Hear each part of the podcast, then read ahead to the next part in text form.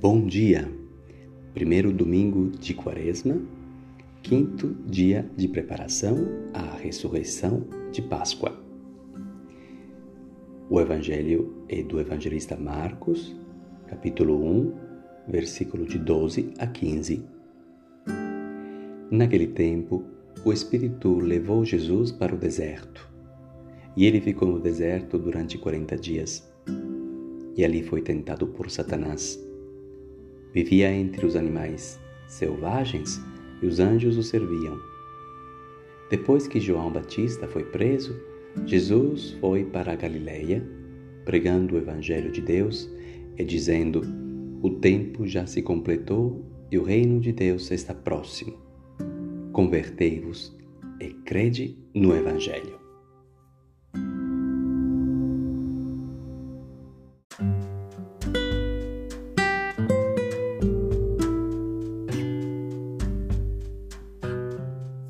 Nos encontramos num dos momentos mais importantes da vida de Jesus, isto é, no começo da sua missão pública.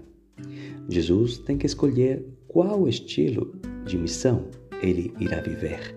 E é por isso que o Espírito Santo o leva para o deserto, onde será tentado por Satanás.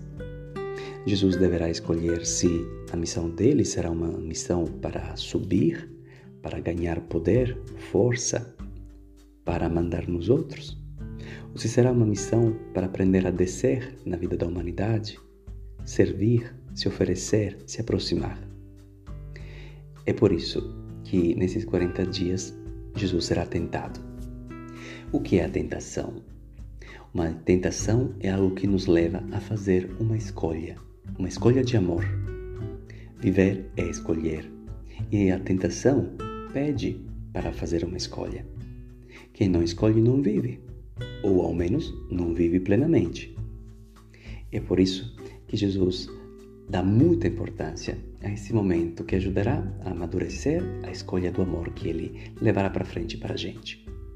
Nesse deserto, Jesus está com os anjos, mas também com os animais selvagens.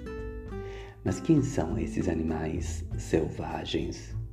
Eles simbolizam as nossas partes mais obscuras, os espaços de sombras que nos habitam, o que não nos permite de ser totalmente livre e feliz, o que me arrasta, o que me assusta.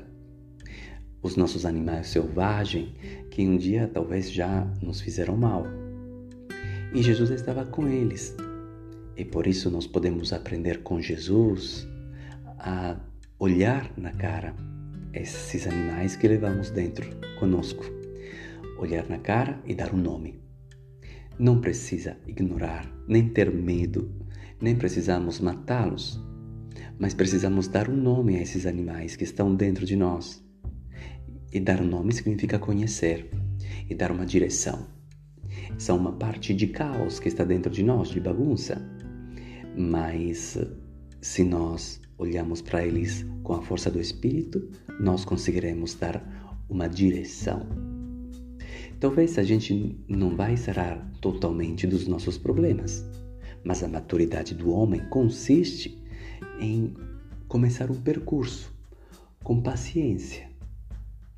Eu maduro quando não quando resolvo tudo, mas quando tenho a paciência de harmonizar tudo aos poucos. Então, você vai reparar que Deus fala contigo na tua fragilidade. E o Espírito Santo é aquele que te permite de se de te apaixonar da realidade toda por inteiro, a partir dos desertos e também dos animais que levamos por dentro.